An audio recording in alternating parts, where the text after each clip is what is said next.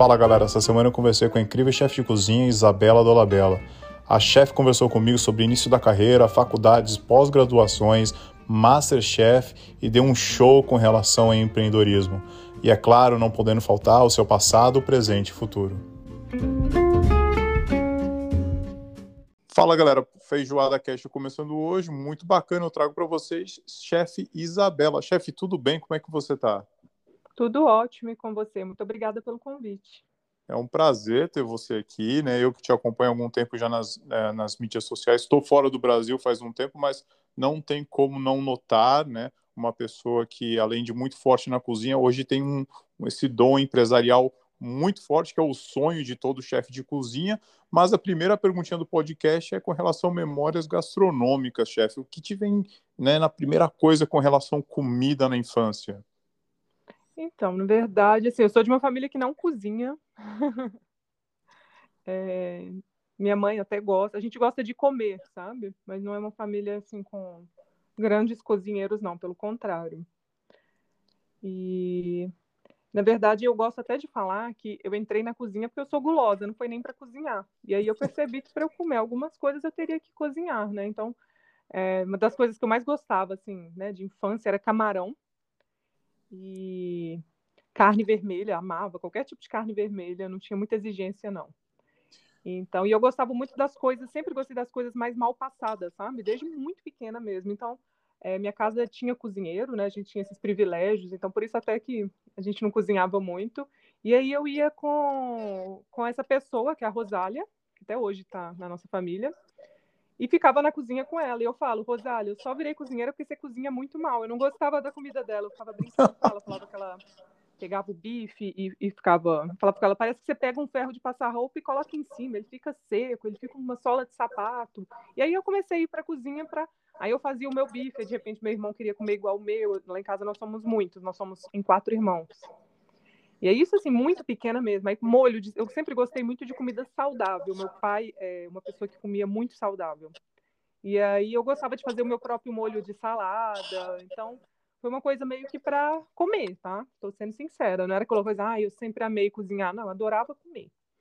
Então, até brinquedos, assim, eu já tive um forninho, que era um forninho, que era uma lâmpada e ele cozinhava bolo de verdade, eu achava o máximo. Aí eu tinha uma fábrica de chocolate, que você derretia o chocolate e colocava nos moldes, mas assim, era tudo para comer, de verdade.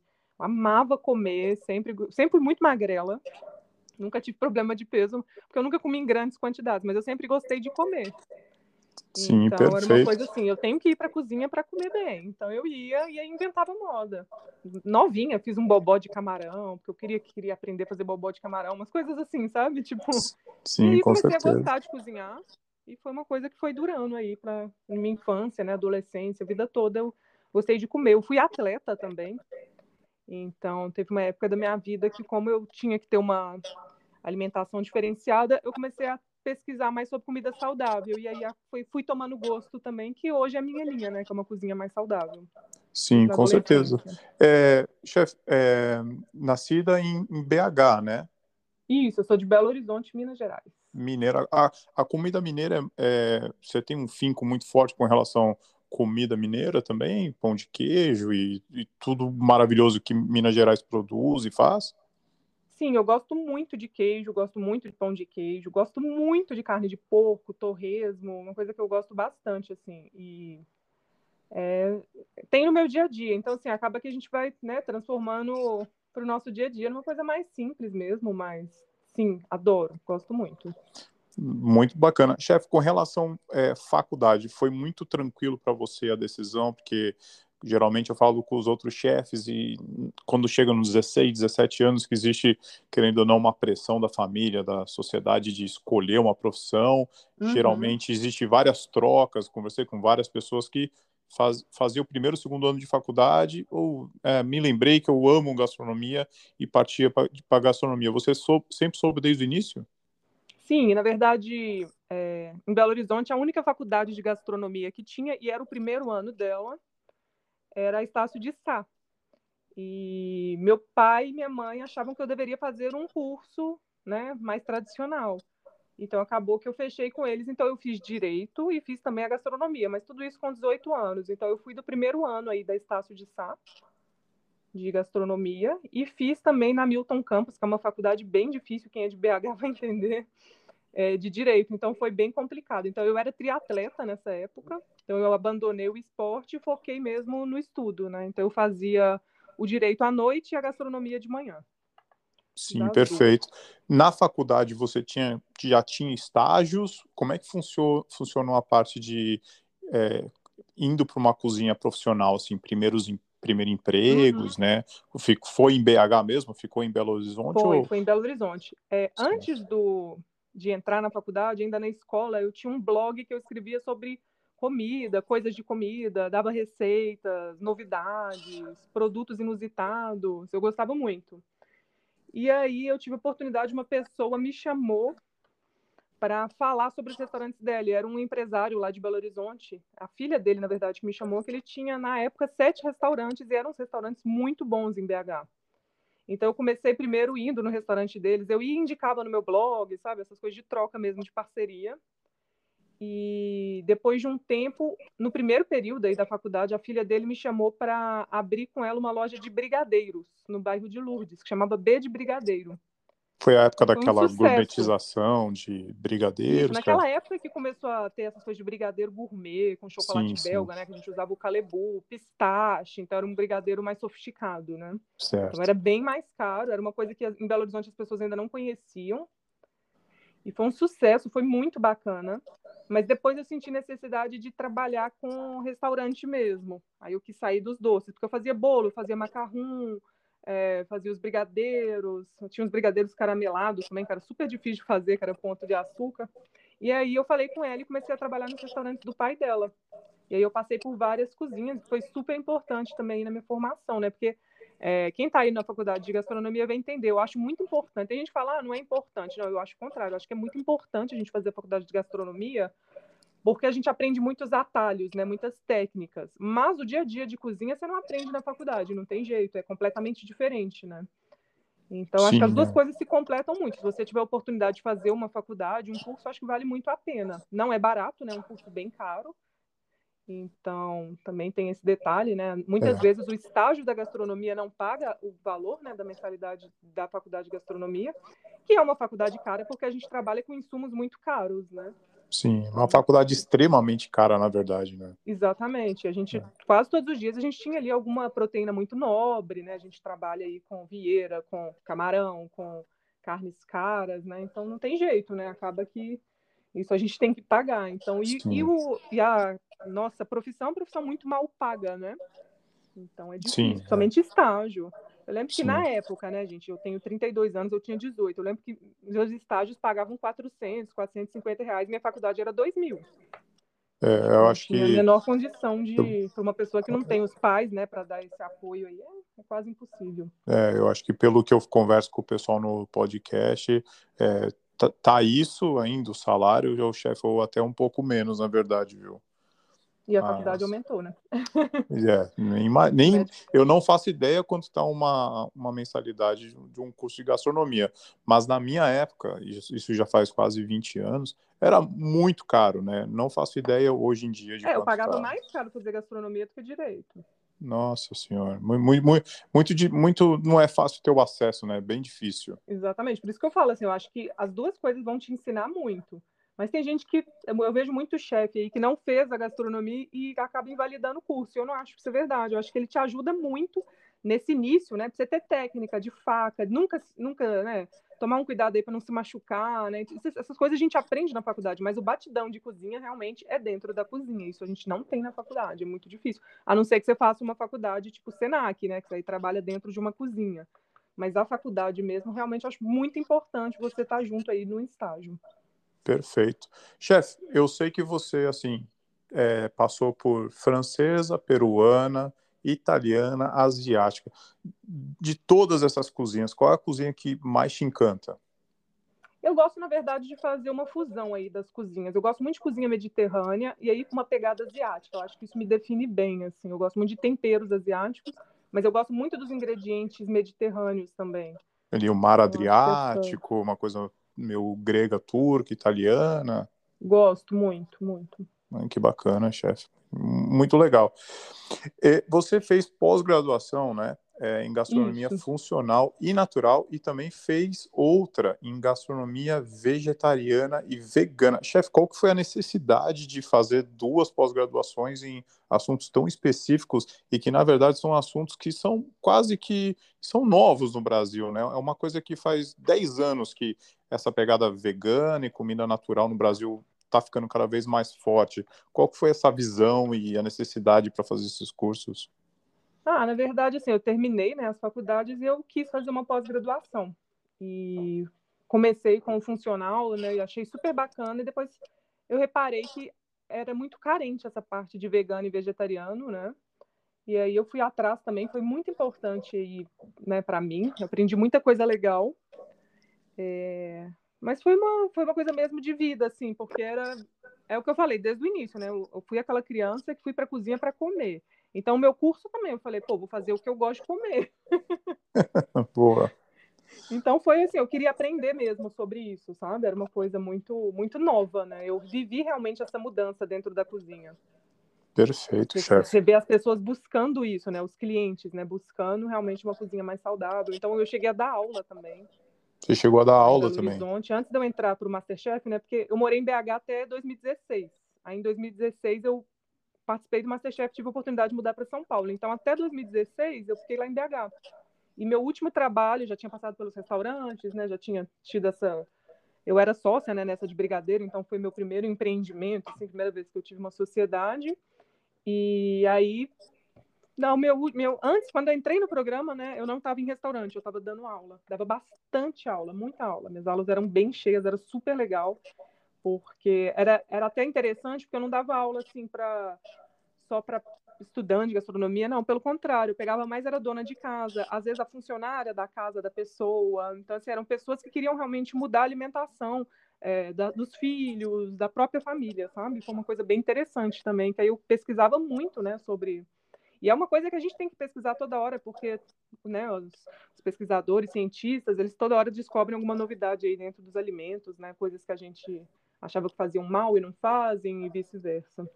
E todas essas aulas eram pres é, presenciais, chefe? Isso, eu tinha, eu tenho uma clínica que eu dava aula, que tinha uma cozinha que era super bacana, uma cozinha muito legal, cabia umas 20 pessoas, e eu também ia para a casa das pessoas, então, às vezes eu fechava uma semana na casa de uma pessoa. E aí eu fazia as compras, né? Ia para a casa dessa pessoa, geralmente era a funcionária e a dona da casa, que ficavam junto comigo na cozinha, e aí a gente fazia, eu ensinava, depois eu entregava uma apostila, né? Então eu conversava com a pessoa, via, via o que, que funcionava dentro da família dela, então era uma coisa muito personalizada. E isso me dava um dinheiro legal, sabia? Sim, então, imagino. também que me, é. me ajudou a juntar um dinheirinho, porque você conseguia, como era uma coisa muito personalizada, eu conseguia cobrar um valor mais bem mais alto do que eu cobrava nas minhas aulas. E nas minhas aulas eu dividia também com o dono da cozinha. Sim. Então, dentro dessas aulas, eu comecei a fazer esses clientes. Aí, eu, por exemplo, ia num prédio, aí ela indicava para a vizinha, que indicava para outra, para outra, para outra. No final, fiquei, estava bem. Quando eu entrei no Masterchef, eu trabalhava bastante com isso. Chefe, para quem for tri, foi triatleta, já estava treinada, pelo menos, né, chefe? É, sim, ficava em pé tranquilamente. Nunca tive esse problema de ficar em pé na cozinha, não. Ficava 10, 15 horas tranquilo. É, chefe, eu acho que falar um pouquinho do Masterchef, que hoje no Brasil virou um, um reality show, né, que, que a galera muita gente assu, né? assiste, né, é, surgem de lá várias estrelas também, o, uhum. o, né, tem hoje o Mestre dos Sabores, o Top Chef, acredito que o Masterchef seja o mais famoso, né, é, mundialmente também, aqui na Austrália uhum. é uma loucura. É uma marca quando... muito forte, né? Sim, na Austrália, sim, é muito forte mesmo. Eu acho é, da Austrália mais bacana de assistir, inclusive. Acho muito bacana. Eu gosto muito da Austrália pelo, pelo nível, assim. Eu acho que o nível. É, então, o nível é altíssimo, né? Sim, é. E Sim. vários caras que, que passam, depois eles realmente querem virar chefe, assim, quando não é o profissional, né? Vão realmente uhum. para as cozinhas e trabalham, começam... É, eu participei da primeira edição profissional aqui no Brasil, né? E eu assisti o profissional da Austrália. Eu falei assim, gente, mas eu vou passar muita vergonha. Meu Deus, o pessoal é muito bom profissional, o nível é altíssimo, né?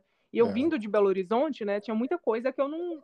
Eu nunca tinha trabalhado numa cozinha, por exemplo, forno combinado, eu não tinha muita noção disso. Em BH não tinha isso, sabe? É. Tinha na faculdade aquela coisa, mas não era uma coisa que fazia parte do meu dia a dia dentro de uma cozinha. Então eu entrei apavorada por causa do Masterchef da Austrália. é, gente, o... cara é muito, os caras são muito bons. É, o, profissional, o, prof, o, profissional australiano assusta até para nós, chefes de cozinha, assim. Exato, gente... eu falei, gente, se me pedirem isso, eu não, eu tô perdida, vou passar vergonha na televisão. Sim, mas bom, vamos falar da, da, tua experiência e eu, eu queria perguntar, muito válido, chefe? Muito legal ter feito? Olha, para mim foi muito válido, abriu muitas portas, né? Até hoje eu colho bastante coisa do Masterchef. É, eu participei num ano muito bom, né? Então eu participei da primeira edição profissional, teve muita audiência. Então é nessa época agora que a gente vive, né, de seguidor de Instagram, então tem muita gente aí do meu Instagram que veio, né, estão até hoje, né, quase cinco anos depois, por causa do programa comigo. Então, querendo ou não, as marcas, né, procuram a gente. Então, assim, é um dinheiro legal que a gente faz também, né? Fazendo publicidade. Então, assim, para mim isso foi muito importante. A minha mudança para São Paulo, né, foi por causa do programa, um programa que, a, que me deu a oportunidade aí de ser sócia de um restaurante aqui no Itaim, que era um restaurante peruano. Eu conheci o, che o chefe do restaurante, que é o Ricardo Bonomi, era dono, né? Ele participou comigo do Masterchef, ele foi eliminado um programa antes de mim. E aí ele me chamou para ser chefe com ele desse restaurante. Foi muito bom, aprendi muito com ele. O cara é muito bom, o Ricardo. Ele foi chefe do buffet do Fazano por um tempo, então assim, ele me deu me ensinou muito, sabe? Sim, então, com mim certeza. foi uma escola. E assim, eu acho que hoje onde eu estou, eu devo muito a Masterchef, sabe? Foi muito importante mesmo. Mim, Bom, chefe, então vamos falar onde você está hoje em dia, né? Porque virou uma empresária, né, chefe? Tem o Nato, o Nato Restaurantes, com várias uhum. filiais, eu acho. Quantas filiais já estão? Três ou duas? São quatro. Quatro Esse mês a gente abre mais duas e... Mais duas. É. Vamos abrir bastante restaurante ano que vem. A que, gente que tá ótimo. Estão mudando, mudando o cardápio essa semana. E aí eu tenho o Marlon, que é, um que é chefe também, Marlon Spinelli, que está comigo. E a gente está mudando juntos o cardápio do Natu. E ele fica mais no dia a dia do Natu, sabe? Sim, mais um, um chefe mais um head chef, porém mais operacional, né? Você Isso, mais como uma ele. É muito bom. Então, Natu, tá, essa semana chef. a gente está conversando aí para semana que vem já fotografar os pratos novos e a gente está fazendo de uma forma que o Natu está crescendo, né? Sim, com certeza, né? Tá louco. O país está fica... crescendo numa velocidade muito mais do que a economia normal, né? Sim, a gente está virando referência em restaurante saudável. A gente está entrando muito dentro de shopping. A gente percebeu que as pessoas gostam de cozinha, de cozinha saudável dentro de shopping. Então, a gente está abrindo várias lojas dentro de shopping agora. Sim, e chefe, é, de, desenvolvimento de cardápio, ainda mais cardápio comida natural, não é uma coisa ainda tão forte no Brasil, são alguns que estão fazendo, e como você pode ver, as pessoas que fazem bem, sobrevivem né, com relação a esse tempo de, difícil de pandemia, estão muito bem, porém, porém são poucos. Da onde uhum. vem inspiração? Da onde você tira aquele ingrediente? O brasileiro gosta muito de coisas novas, né? Coisas que é difícil uhum. de você achar em outros lugares. Da onde vem ainda, chefe? Você ainda compra muito livro? Hoje em dia, mais Instagram, YouTube? Como é que faz para desenvolver menu?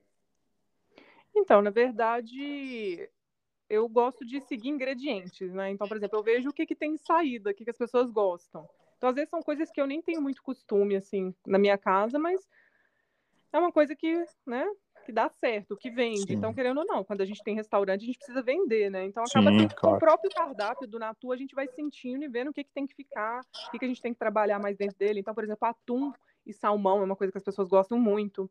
É, na pandemia, a gente teve que tirar o camarão, o polvo, porque estava muito caro e estava chegando feio. Agora a gente vai voltar, porque a gente viu que as pessoas gostam muito. Então, a gente acaba que vai indo mais. Eu vou mais pelo ingrediente. Então, é, se polvo é um negócio que vende bem, eu vou trabalhar ele de várias formas, e até uma forma também de você ter um cardápio com uma lista de compras, né, os insumos mais enxuta. Então eu tento trabalhar aquele insumo que a gente sabe que tem uma saída legal várias vezes dentro daquele cardápio e tem funcionado bastante, assim, a gente tem uma perda quase que zero dentro do Natu, para não dizer zero. Mas é uma coisa que funciona e eu me inspiro muito realmente ainda nos meus livros. Eu tenho uma bibliotequinha aqui, gosto muito dos meus livros e Muita coisa é na gringa, assim, tem algum chefe que você fala, meu, quando sai o livro do cara, preciso comprar, ou da chefe. Não, eu né, gosto da... muito de, de, técnica, eu gosto mais de trabalhar com técnica. Sim, legal, bacana, chefe. Bom, você tem também o low, o louco sorvete, né? Isso, eu tenho o louco sorvete, que a gente faz sorvete de baixa caloria sem açúcar. E hoje aí a gente vai fazer três anos, até então somos os únicos do mercado, né, que está dentro. Então, até hoje a gente não tem uma concorrência dentro do nosso segmento, né? Porque assim, querendo ou não, sorvete é concorrente Sim. nosso, qualquer um. Sim. Mas é porque foi muito difícil chegar num sorvete gostoso, que a gente trabalha com indulgência, né? Então são sabores gordos, mas de baixa caloria e zero açúcar. Não foi fácil. A gente trabalha só com insumos é, de origem natural, né? Então a gente não tem corante, não tem aromatizante, é tudo bem natural. Então, assim, não, não é fácil chegar onde a gente chegou e a gente hoje já está com muitos pontos de vendas no Brasil, assim, bastante nos grandes mercados, né? Em São Paulo a gente está em todos os grandes mercados, Rio de Janeiro, já no Sul já estamos. Então, assim, estamos aí, né? Já vamos fazer três anos, mas foi muito difícil. A gente ficou um ano desenvolvendo aí o produto. Foi muito difícil. Eu... Mas chegamos e a gente acabou de lançar picolés, né? Não sei se você chegou a ver, a gente lançou os picolés. Inclusive, três deles foram com a Ambev, né? Com a do Bem. E o picolé deu uma virada na louco, assim. Porque antes a gente trabalhava só com pote, né? O grande e o pequeno. Sim. Mas muito ponto de venda que hoje o picolé, se você pensar, quem quem está em picolé hoje no Brasil é só as marcas mais tipo Nestlé, que bom, né? Assim. Sim, é. Então a gente está indo muito bem com essa parte do picolé, tá todo mundo querendo colocar freezer de da louco com picolé. Então foi uma sacada muito boa. A gente está abrindo muito ponto de venda e está vendendo muito picolé. Eu tô, eu tô te ouvindo e fico pensando na, na pessoa que se formou em BH, dava aula, né, as aulas personalizadas tal, e hoje, assim, para uma chefe de cozinha sair da cozinha e sentar numa mesa e desenvolver o produto é um passo Sim. bem grande na carreira, né, chefe? E não é qualquer produto, né? Sorvete, que é um produto bem difícil, bem difícil. Chefe, da onde que vem toda essa parte de brand, né, que a gente chama aí de com relação à marca, de, de retail, né, de desenvolvimento de produtos, que é o sonho do chefe de cozinha, é, né, querendo ou não, né, todo mundo quer ser chefe de um grande restaurante, mas quando você chega num grande restaurante, o teu sonho é desenvolver marcas, né, pelo menos uhum. os meus amigos, né, do meu ciclo de amizade, é isso, conheço vários grandes chefes aqui, australianos, brasileiros na, na Austrália, em Melbourne, e o sonho é desenvolver um produto e se né, e, e brincar com as marcas e, e fazer branding, né? E aí e aí só, o céu é o limite, né? Na verdade, da onde Sim, que e sai, é uma coisa muito complicada, né? Porque tem aqui no Brasil, eu não sei como é aí, mas aqui no Brasil a gente tem que seguir muitas regras, né? Então, desde abrir a empresa já é uma coisa complicada, né? Bem burocrático até você chegar num produto, aí você tem que trabalhar aí a validade, né? O que, que você pode usar, o que, que não pode, aí contrata nutricionista. Vai para laboratório. Não, não é né? fácil. Né? Não é fácil. Entregar um produto de qualidade é difícil.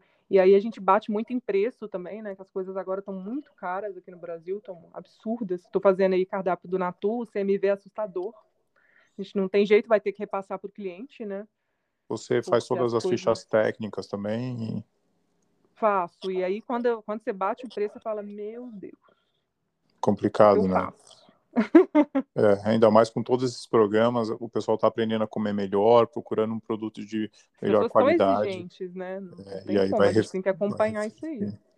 Perfeito, chefe. Tô aqui, eu tô meio bobo na conversa porque eu acho muito interessante, né, um chefe de cozinha transcender. É, fico muito feliz por ser um, uma mulher né, executando uhum. e fazendo isso, acho muito bacana. Nos meus podcasts eu, eu falo com vários chefes de cozinha, fico muito feliz de ver, assim, a garra, a determinação e ver que são, assim, de ponta, né. E eu queria falar também, chefe, dos, dos vinhos, você também com, é, com a arte... Arte Vinhos, o que, qual que é essa pegada do vinho também? É porque gosta muito de beber vinho? Então, na verdade, foi o seguinte: a Arce, a minha sócia, que é a Jaque, ela trabalhou na Ambev mais de 10 anos. E aí, na pandemia, ela foi para o sul do Brasil.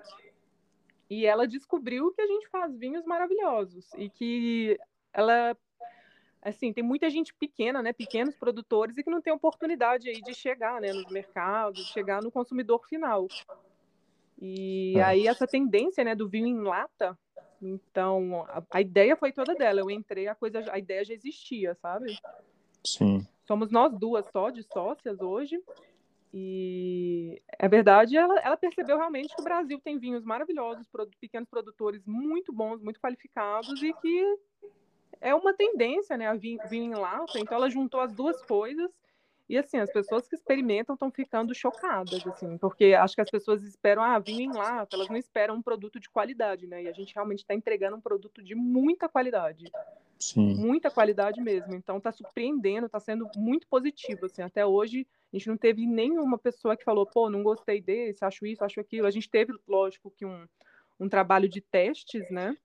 Eu até conheci ela, eu, eu, fiz um teste com ela, eu gostei muito do produto, acreditei no produto, eu falei, cara, seu vinho é muito bom. E aí a gente conversou e acabou que a gente fechou aí uma sociedade, mas é um negócio que realmente que a gente está acreditando muito, assim. E, e, assim, dentro de mercado já tem alguns vinhos em latas, né? Que a gente está mandando aí para o pessoal que experimenta, né? Dentro do, né, os players, e eles estão, eles realmente voltam para a gente falando, cara, é o melhor vinho lata que tem hoje. Eu nunca tomei um vinho tão bom. E não é só o tinto, o rosé, o branco. O pessoal gosta muito dos três. Então, assim, está sendo muito legal, muito legal mesmo.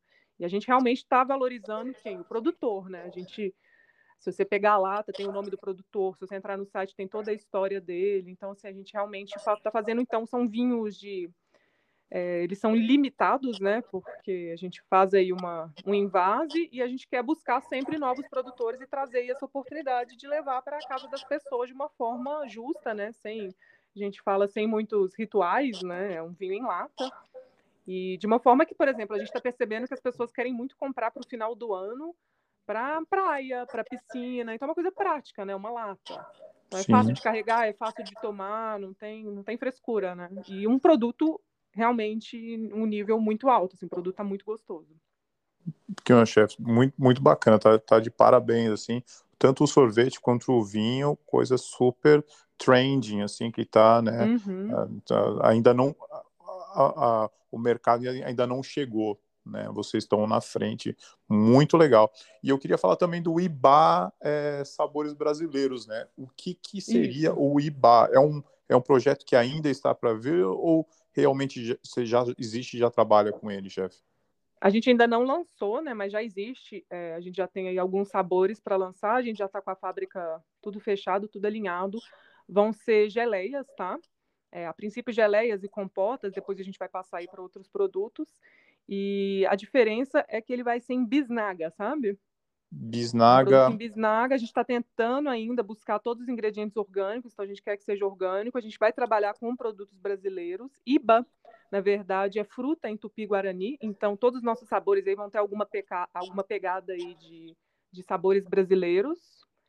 E a diferença mesmo é isso: a gente vai trabalhar com ingredientes brasileiros, a gente pensa em exportar esse produto e ao invés de ser geleias, assim, que são em potes de vidro, vão ser em bisnagas, que também é uma coisa que ninguém tem ainda no mercado. Então vai ser uma coisa nova. Sim, sim. E é bem certeza. legal, bem legal mesmo. Pô, e é tem prático. ideia, chefe, de quando vai estar lançando os produtos? Quando é que a marca ah, esse estar? ano ainda a gente já lança. A gente ainda está. É porque a gente está fazendo uma embalagem bem personalizada, um negócio muito bacana. E aí com a pandemia deu uma atrasada, né? O alumínio está difícil. Legal também que é uma embalagem 100% reciclável todos os meus produtos a gente pensou nisso, então a Louco também a gente fez uma embalagem reciclável, no, no lata, né, no Brasil, todo mundo recicla, né, uma fonte de renda para muita gente, e o alumínio também. Então a gente está trabalhando aí com pensando também no meio ambiente, né, no retorno aí do produto. Chefe, o teu dia não tem 24 horas, né? Seja honesto. Porque então, não... na verdade, eu sou muito organizada, sabe? Até demais. Então acaba que eu que eu consigo administrar as coisas e eu tenho pessoas que trabalham comigo que são muito boas, que eu acho que isso é muito importante, né? Se rodear eu não tô de... sozinha em nada. Então eu sempre tenho pessoas me auxiliando em todos os lugares e pessoas que eu confio que são muito boas. E foi uma coisa que eu tive que aprender e entender, né? Que a gente, para crescer e para fazer uma coisa bacana, a gente tem que ter pessoas de confiança e que a gente confia mesmo, né? Para entregar mesmo, porque senão não dá. Eu tenho dois filhos pequenos também, né? Então. Sim a gente tem que aprender Difícil. a delegar. Com Eu certeza. é uma, é uma coisa muito importante você aprender a delegar, né? Dentro Sim. de uma cozinha, a gente aprende isso desde o início, né? Na faculdade a gente percebe que realmente uma cozinha não funciona com uma pessoa só, né? Precisa de várias, é uma cadeia bem grande. Então a gente entra na cozinha achando que a gente vai fazer tudo e depois a gente descobre que não, né? Que tem que ter sempre alguém auxiliando aí. Perfeito. Chefe, depois dessa aula de cozinha e empreendedorismo, quase chegando no finalzinho do, do podcast. É, um produto, chefe, que não pode faltar dentro da tua cozinha, dentro da tua casa, o que, que te fascina, assim, sempre quando você usa ele nos seus pratos? Então, na minha casa hoje eu tento priorizar muito orgânico, né? Eu gosto muito de legumes e vegetais. Eu amo carne, tá, gente? Não tem a menor chance de eu virar vegetariana, vegana, assim, é muito difícil. Não me, eu acho muito bacana, uma coisa que eu admiro. Tanto que todos os meus produtos aí a gente trabalha né, com opções veganas. Mas eu amo carne, tá? Amo frutos do mar, ostra, eu gosto de tudo. Não tem nenhum. Ó, vou te falar que não tem nada que eu não coma, tá? Eu gosto de tudo, tudo mesmo. Não tenho nojinho de nada, nada dessas coisas. Mas eu gosto muito de trabalhar com legumes e vegetais, assim. Gosto muito mesmo fruta, e aí buscando sempre orgânicos, né? Sim, é uma coisa na minha casa sempre você vai encontrar, às vezes, várias refeições minhas não tem nada de origem animal, por mais que eu não seja vegana, nem ninguém aqui na minha família, mas eu gosto de trabalhar muito com legumes e vegetais, gosto demais. Bom, consumo consciente, né, chefe? É, eu tento, a gente tenta, até dentro dos restaurantes, o que a gente consegue pegar aí de pequenos produtores e de gente da região, a gente prioriza. Às vezes Sim. custa um pouco mais caro, mas a gente vai neles. Que bacana, chefe. E última perguntinha aqui, é, é, passando aí pela essa fase difícil de, de pandemia, muito, muitos estudantes começaram a gastronomia antes da, do vírus, né, ter chegado nos países tal, uhum. e estão terminando os cursos agora, chefe. Então, chegando no mercado que tá maluco, não era o que era antigamente, né, há cinco, quatro anos atrás. É, tá difícil.